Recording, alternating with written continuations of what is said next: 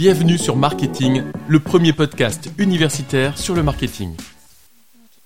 Euh, pour ce qui est de l'alternance du coup pour les troisième années, pourquoi une alternance plutôt qu'un stage?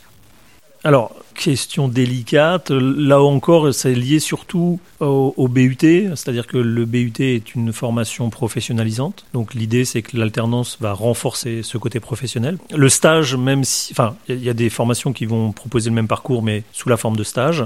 Il est de longue durée. Hein. L'idée, là encore, c'est toujours d'avoir une expérience professionnelle importante qui me permettra soit d'intégrer euh, le monde du travail potentiellement. Et souvent, on s'aperçoit que c'est lorsque je fais mon alternance en troisième année qu'on va me proposer un CDI euh, par la suite, ou alors de continuer sur des masters en alternance. Et là aussi, avoir eu de l'alternance en troisième année, bah, c'est plus facile d'intégrer les écoles quand vous avez déjà cette expérience-là. Voilà. Donc après, le, choix de Tech de Copérigueux, c'est d'imposer le l'alternance en parcours euh, business développement et relations clients, tout simplement parce que ça répond à une demande, ça paraît cohérent par rapport à, au tissu économique local. Voilà. Et après, bah, unité sur le parcours SME, donc stratégie de marque événementielle, de le faire soit en initial, soit en alternance, euh, parce que là, bah, les deux possibilités euh, sont tout à fait cohérentes.